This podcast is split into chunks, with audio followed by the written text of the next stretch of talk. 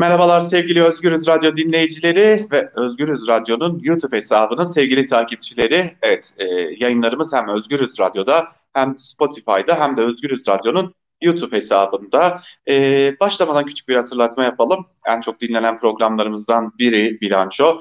Onun için bir küçük hatırlatma yapalım. Özgürüz Radyo'nun YouTube hesabına abone olarak hem bizlerin sesini daha kolay duyabilirsiniz hem de daha fazla geniş kitlere ulaşmamızı da sağlayabileceğinizde küçükten bir hatırlatalım ve bilanço programına hoş geldiniz diyelim. Ve tabii ki sevgili Can Dündar siz de hoş geldiniz. Hoş bulduk Altan. İyi yayınlar olsun. Çok teşekkürler. Tabii e, her açıdan zorlu bir hafta oldu ama kişisel anlamda da tabii sadece kişisel anlamda değil Türkiye'de gazetecilik anlamında da zorlu bir hafta oldu. E, sizinle başlayalım aslında. E, gazetecilik faaliyetleriniz nedeniyle buna başka bir isim vermek zaten herhalde e, doğru olmaz. Faaliyetleriniz nedeniyle e, MİT tırlarına dair yayınlanan haberler nedeniyle yani akla mantığa sığmayacak bir ceza verildi size. Ama e, tabii ki siz bu cezanın sanırım çıkacağını da bekliyordunuz. Çünkü e, izleniminiz de o yöndeydi. E, cezayı belki konuşmanın bir anlamı yok ama yapılanın gazetecilik bağlamında ve bir intikam olması bağlamında sizden değerlendirmenizi isteyeceğim. Evet baştan beri aynı şeyi söylüyoruz Altan. Bu bir gazetecilik e, sorumluluğuydu, bir gazetecilik göreviydi. E, ve bunun devlet sırrıyla filan da ilgisi yok. Bu e, Erdoğan'la onun istihbarattaki müsteşarının e, organize ettiği illegal bir faaliyetti. Ve bugün dönüp bakınca biraz daha geniş perspektiften bakınca aslında yapılan işin ne kadar tehlikeli olduğu yani operasyonun MIT operasyonunun ne kadar yanlış, ne kadar tehlikeli olduğu, Türkiye'nin başına ne işler açtığı, Suriye'nin başına ne işler açtığı, bölgenin ve dünyanın başına ne işler açtığı çok daha iyi anlaşılıyor. Ee, yani bugün çok daha net görüyoruz ki aslında gerçekten sadece birkaç tır değil, sadece 3-5 bir düzine tır değil, binlerce tır dolusu malzeme gönderilmiş oraya. Ee, bu bir şekilde devletin istihbarat teşkilatı illegal olarak yani yasasında olmadığı halde kullanılarak yapılmış.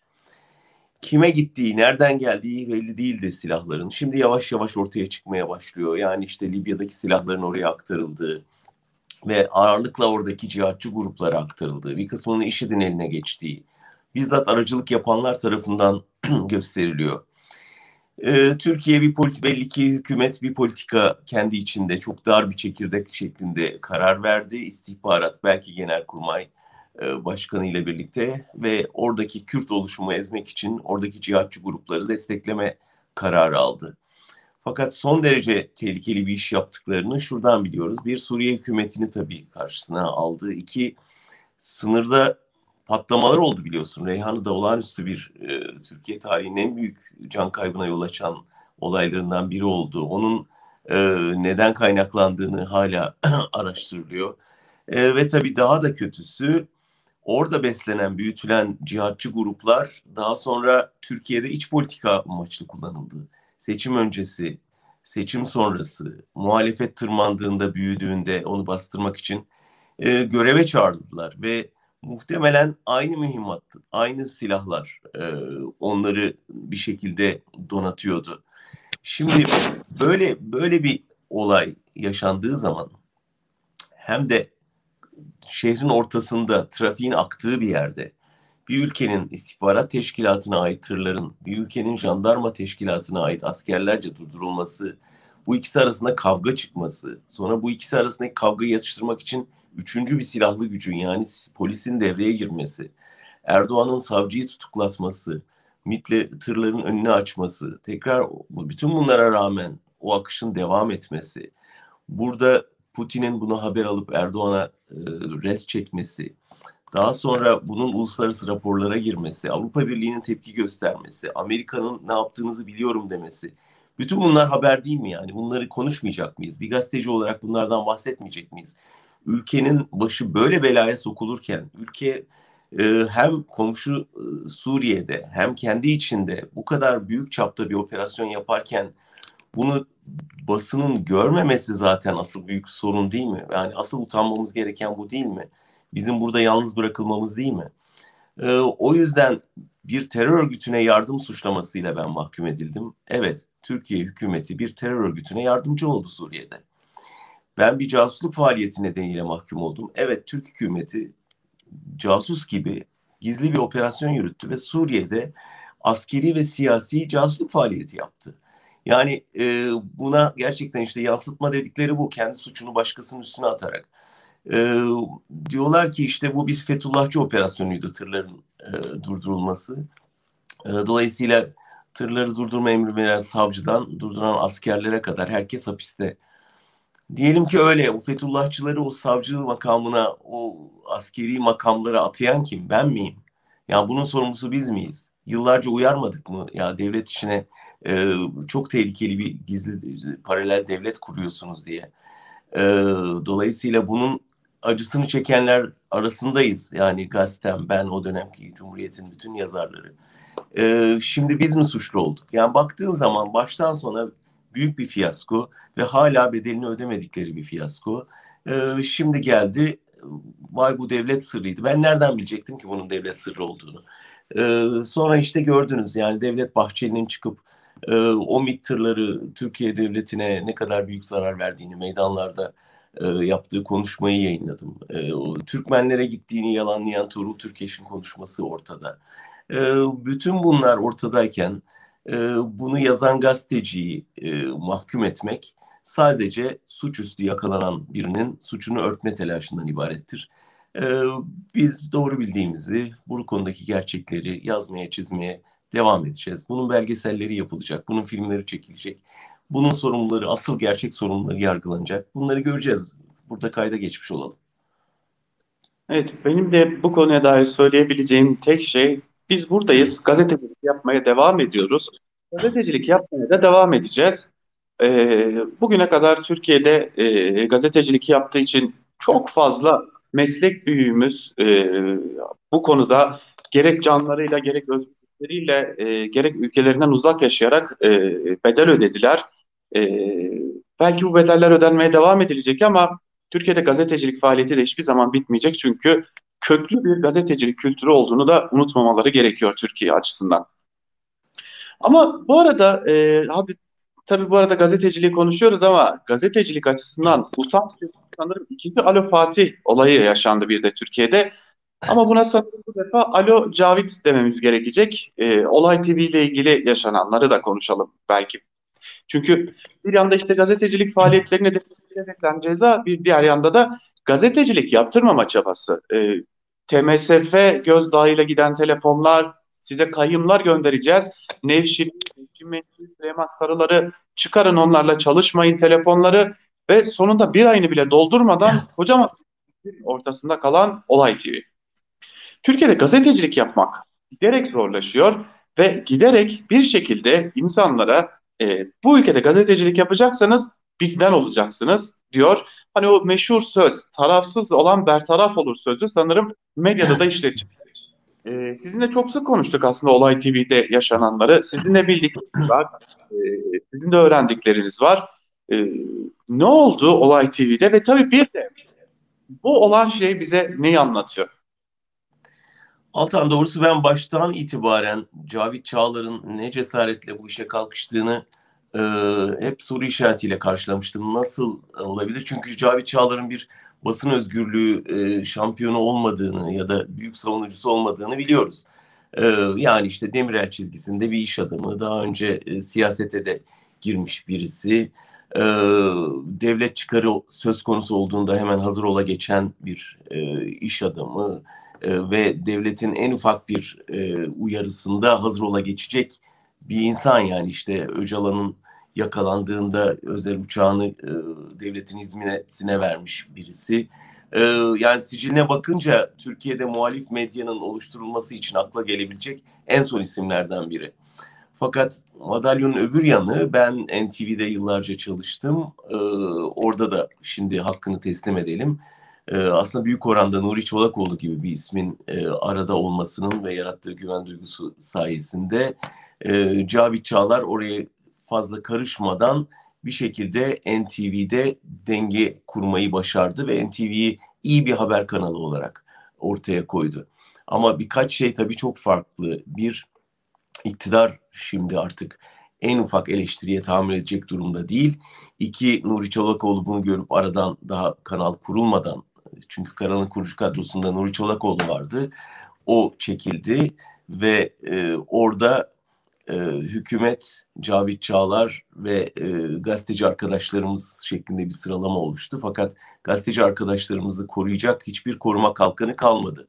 E, Çolakoğlu gittikten sonra ve orada Cavit Çağlar'ın hükümetin baskısına direnmesi zaten söz konusu değildi. Yani hem servetiniz var hem politik görüşleriniz itibariyle zaten yapılan işe taraftar değilsiniz. O yüzden yani Cavit Çağlar'a sorsanız ya biz HDP'nin de grup toplantısını yayınlamak istiyoruz e, diye normalde ne gerek var buna diyecek birisi.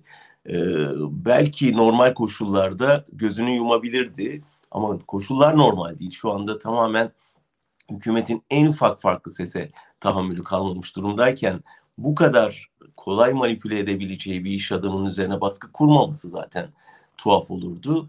Ve hemen tabii ya hani bir de Digi Türkiye yani hükümetin izni gereken platformlara girmeye çalıştıklarında hemen tabii alırız sizi ama e, önce şu isimleri bir ayıklayın bakalım e, baskısı geldi. E, o da e, tabii hemen teslim oldu. Hemen teslim oldu. Şimdi burada önemli olan bundan sonra ne yapılabileceği. Ne yazık ki gerçekten artık geniş kitlelere, bu tür kanalların geniş kitlelere ulaşması son derece zor. Yani ya çok ağır tavizler vererek ya hükümetin emrine girerek e, oralarda olacaklar ya bambaşka bizimki gibi platformlar deneyecekler. E, şimdi belki YouTube'dan devam etme imkanı var ama hala belki Türkiye'de gerçekten riski göze alabilecek cesur sermayedarlar çıkarsa belki yeni platformlarda bu arkadaşlarımızın devam ettiğini görürüz. İnşallah da görürüz. Gerçekten buna çok ihtiyaç var çünkü. Tabii şöyle bir nokta var. Ee, orada çalışan arkadaşlarımızla görüştük. De. Olayın aslında şöyle bir kısa e, geçmişi hatırlatmak istiyorum. E, olayın patladığı günün sabahı biz Olay TV'deki arkadaşlarımızı arayıp sorduğumuzda meslektaşlarımız bize şunu Hayır bize hiç böyle bir, böyle bir bilgi gelmedi. Biz böyle bir şey duymadık. Kuvvetle muhtemel dedikodudur kanal içerisinde olan, biten, kanalı kapatma kararı alınmasına rağmen oradaki çalışanlara medyaya yansıdıktan sonra bilgi verilmesi. Ve üstüne üstelik orada neredeyse 180 meslektaşımız çalışıyor. Yani farklı görevlerde de olsalar. E, kimisi kamera önünde, kimisi kamera arkasında, kimisi mavi, kimisi editör, kimisi rejide. E, farklı farklı noktalardan arkadaşlarımız çalışıyor ve neredeyse 180 kişiden bahsediyoruz. Ve bir arkadaşımızın bize söylediği o söz gerçekten çok çarpıcı.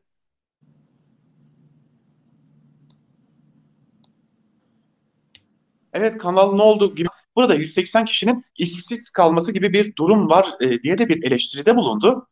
E, o da çok çarpıcıydı. Türkiye'de gazeteciler işsiz kalmaktan gerçekten korkuyorlar. Ve bu işsiz kalma korkusunu gerçekten kullanıyor.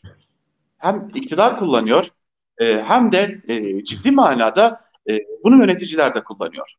E, ve meslektaşımız şunu söyledi. Ne olur e, magazinsel kanal kapatılacak mı kapatılmayacak mı boyutuna ek olarak bir de anlatın. Biz işsiz kalabiliriz dediler. Ve işin e, en dikkat çekici. Oraya giden meslektaşlarımız çok büyük kanallardan, e, gazetelerden istifa eden arkadaşlarımız bir umutla gitmişler oraya. E çünkü ya herkes biraz sözünü artık özgürce söylemek istiyor. Bıktılar baskıdan, e, o lafını seçerek söylemekten.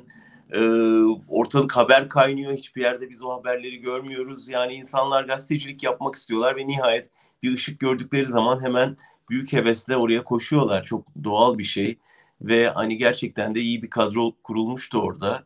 E, ama yani ülkenin siyasi dengeleri iyi okunursa böyle bir şeye şu anda imkan tanınmayacağını e, biz görebiliyoruz yani. Belki elbette bu çabaların sürmesi lazım ama e, böyle sürprizlere de hazır olunması lazım. E, yani sarayda listeler hazır yani kimin nerede çalışıp nerede çalışamayacağı, kimin daha önce ne yazıyı yazıp hangi tweet'i attığının hepsinin kaydı var.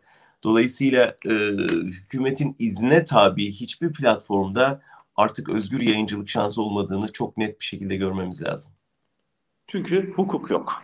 belki de en çünkü hukuk sadece... yok, çünkü hukuksuz bir hükümet var, çünkü gerçekten özgür basını ezmeye yemin etmiş ve kendi basınını inşa etmiş ve aslında sadece e, kontrol uygulamayan, aynı zamanda satın alan, iş adamlarını satın alan, çalışanları satın alan, gazetecileri satın alan bir iktidar yapılanması var. Yani buradan en ufak bir aykırı ses çıkmayacak güne kadar e, basını kıskaç altına alacaklar. Ya uluslararası basına yani YouTube'a artık saldırma noktasında bırak Türkiye'deki basını. O yüzden yani yakında e, şu konuştuğumuz platformun bile ne hale geleceğini bilmiyoruz. Yani YouTube Türkiye'de temsilcilik açtığı gün onun temsilcisinin başına ne geleceğini bilmiyoruz daha. Kaldı ki Türkiye'deki bir iş adamının açtığı televizyon. Tabii hukuk yok derken bir diğer noktayı da gitmek lazım belki. Avrupa İnsan Hakları Mahkemesi'nin bizi bağlamayan kararı diyelim. Ee, Avrupa İnsan Hakları Mahkemesi aslında e, beklenen kararı verdi. Büyük daire beklenen kararı verdi Demirtaş için. Yine e, siyasi sahiplerle ortaya çıkmış bir tutukluluk var dedi. Hak ihlaline uğramıştır dedi. Derhal tahliye edilmelidir dedi. Tabii beklediğimiz gibi oldu. Demirtaş hakkında da bir tahliye kararı çıkmadı. Çıkacak da çıkacak gibi görünmüyor. Aksine e, dozaj daha da artıyor. İtiraz dozajı daha da artıyor.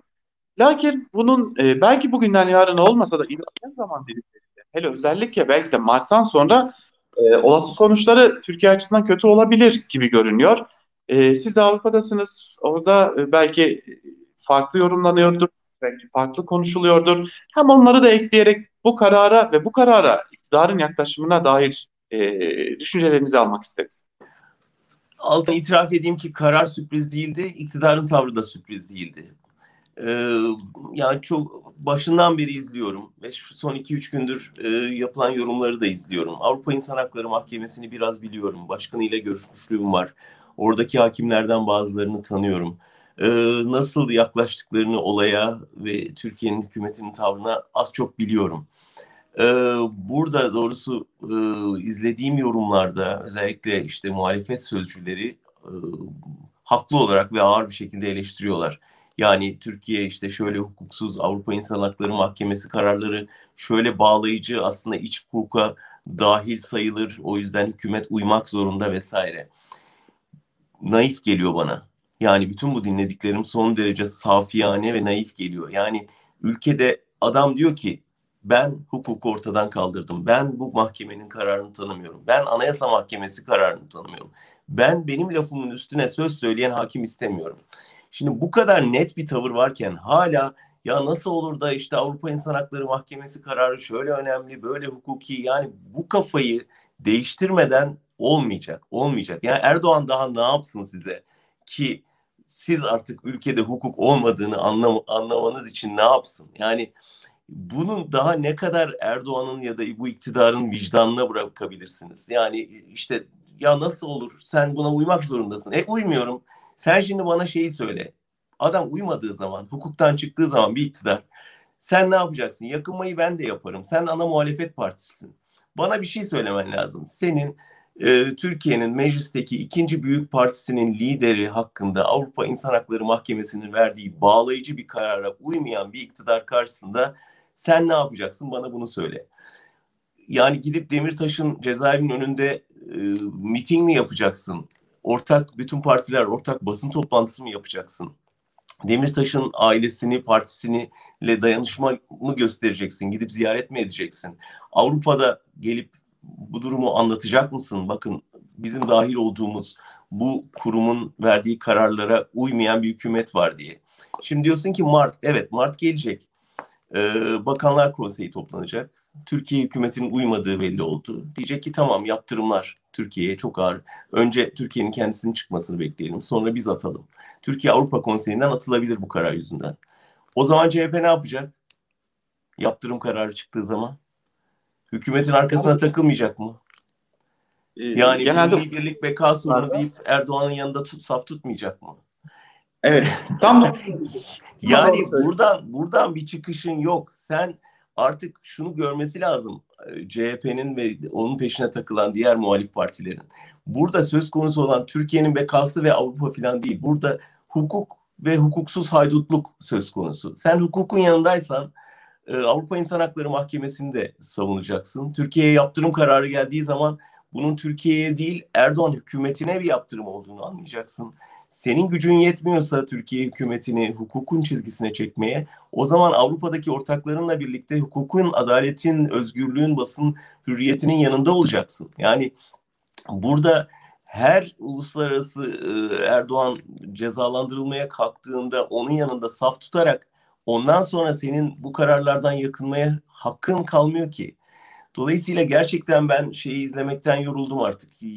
Bıdı bıdı yakınmalarından ve işte ya bu da yapılır mı, bu da olur mu, Avrupa İnsan Hakları Mahkemesi kararı şöyle önemli demelerinden. Eskiden Yargıtay'a giderlerdi. Biz bunu Yargıtay'a götüreceğiz. Hadi şimdi Yargıtay'a götür. Yargıtay'ın hali ortada. Biz bunu Anayasa Mahkemesi'ne dosya vereceğiz. Bak şimdi dosya vereceğin yer de kalmadı. E, sıra Avrupa İnsan Hakları Mahkemesi'nde. O da yarın e, kararlarına uyulmadığı için e, Avrupa Konseyi'nden Türkiye hükümetini mahkum eden bir karar çıktığında yine Erdoğan'ın yanında saf tutacaksanız o zaman hiçbir çıkış kapısı kalmıyor ki. Beka söylemi.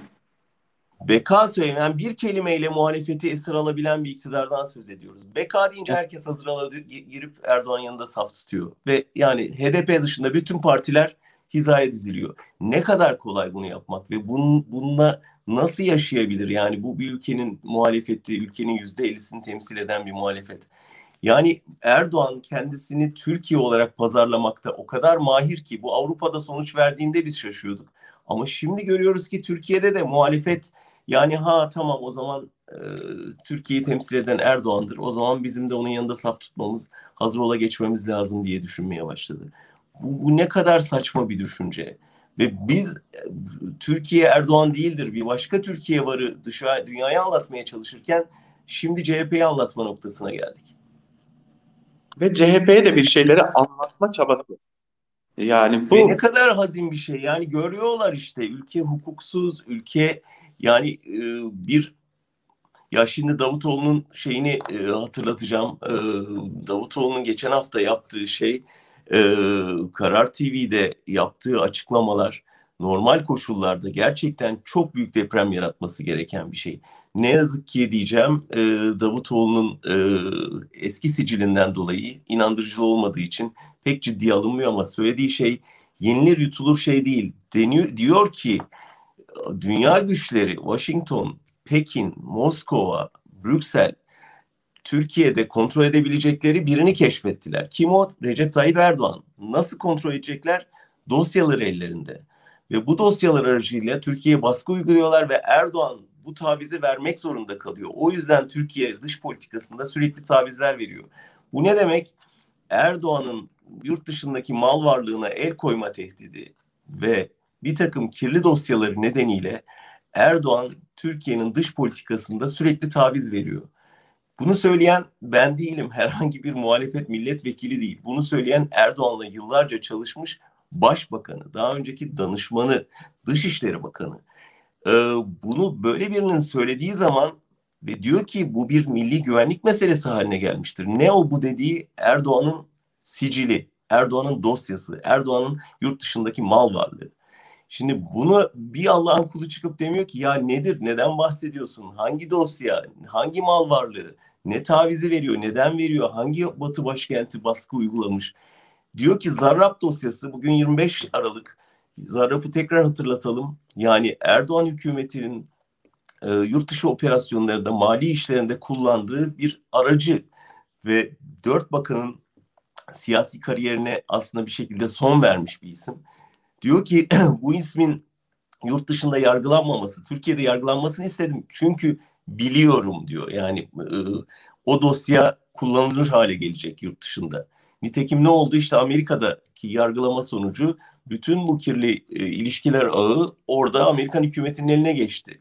Şimdi Davutoğlu'nun iddiasına göre e, Rahip Bronson'ı bu can bu bedende oldukça bırakmam diyen Erdoğan iki ay sonra bırakmak zorunda kaldı. Niye? E, diyor ki dosya ellerinde. Bunu söyleyen tekrar söylüyorum Erdoğan'ın başbakanı. E, dolayısıyla yani bu, ilişkiler çözülmeden e, şimdi ne yapacağız? Erdoğan'ı mı savunacağız? Milli beka meselesi Amerika bizim işlerimize karışamaz mı diyeceğiz? Amerika bu kirli ilişkiler ağı dosyasını açtığı zaman Türkiye daha fazla taviz mi versin? Türkiye daha fazla savaşa mı girsin? Ee, bu mudur milli yaklaşım? Bu mudur beka meselesi? Yani şu ülkenin bekası Erdoğan'ın bekasından ayrı bir şey ve birbiriyle çelişen şeyler bunlar. Türkiye'nin bekası için iyi olan Erdoğan'ın sonunu hazırlayacak olan. Dolayısıyla eğer gerçekten Türkiye'nin bekasını önemsiyorlarsa Erdoğan'ın bu milli güvenlik sorunu haline gelen dosyasının açılmasını desteklemeleri lazım. Peki hocam şöyle bir konu da var. Dün MHP Genel Başkanı Devlet Bahçeli de bir açıklama yaptı. Meral Akşener'e tekrar evine dön dedi. Daha düne kadar e, tırnak içerisinde söylüyoruz tabii bunu. E, seçimlerde teröristlerle saf tuttunuz diyen e, Bahçeli Meral Akşener'e ısrarla bir evine dön çağrısı yapıyor. Tabii bu sıralarda Ankara siyasetinde e, bazı ihtimaller de konuşuluyor sık sık. Yani Ankara'da ciddi bir sıkışmışlığın olduğu özellikle dış politikada gelinecek noktadan kaynaklı e, ciddi bir şekilde Ankara'da sinirlerin gerildiği bir çıkış noktası arandı. Lakin bir türlü bir çıkış noktası bulunamadı. İç politikada zaten e, hem koronavirüs hem ekonomi hem e, Milliyetçi Hareket Partisi ile kurulan ittifakın karşılıklı olarak kaybettirmesi gibi noktalarla aslında Adalet ve Kalkınma Partisi'nin ciddi oranda bir sıkışmışlık yaşadığı da belirtiliyor. Tüm bunları topladığımızda e, aslında Türkiye'nin önümüzdeki yıl bir siyasi krizlerle aslında çalkalanacağını da çok rahatlıkla görebiliyoruz. Tüm bunların ışığında e, ne oldu da Bahçeli Akşener'e ikinci defa evine dön çağrısı yaptı? E, sıkıştılar. Sen de söyledin sıkıştılar. Gerçekten köşeye sıkıştılar. Parti parti küçülüyor. E, AKP küçülüyor. Erdoğan'ın oyu azalıyor. ittifakın toplam oyu azalıyor. Seçime girseler kaybedeceklerini görüyorlar. Ve e, Akşener'e ihtiyaçları var. Yani Bahçeli dün ne demişti, bugün ne demişti hesabına girersek oradan Bahçeli'nin sağlam çıkmasına imkan yok. Bunu herkes biliyor. Yani e, Bahçeli için dün öyle demiştim, bugün böyle diyorumun hiçbir önemi olmadığını artık hepimiz görüyoruz. Bütün o videoları falan kendisi seyredince ne hissediyor bilmiyorum. Sadece 17-25 Aralık saatinin başucunda durduğuna ben tanığım, haberi yapan benim biz sonuna kadar bu dosyanın arkasında olacağız diyen Bahçeli sonra sonuna kadar o dosyayı gizleyen Erdoğan'ın arkasına geçti. Dolayısıyla bunlar e, Bahçeli için tam dün dündür bugün bugündür önemsiz şeyler. Ama yarın da Akşener'e tekrar saldırabilir. Çünkü Akşener'in bu alay eden tweetinden sonra e, birden şeye de karşı safa da tekrar geçebilir. Ama şunu görüyoruz. İttifakın e, yeni bir e, desteğe ihtiyacı var. Kana ihtiyacı var. Ve küçüldükçe küçülüyorlar ve parti AKP e, Soylu'nun e, özellikle başını çektiği bir klik tarafından giderek MHP çizgisine hapsediliyor. Ve oraya hapsoldukça da MHP'nin gücü artıyor, AKP'nin kendi tabanı zayıflıyor ve partiyi terk ediyor. E, bunu görüyorlar ama Soylu'yu durduramıyorlar. Soylu parti içinde gerçekten bir e, figür haline geldi. E, aslında hani MHP çizgisinin AKP'ye hakim olmasının e, temsilcisi haline geldi.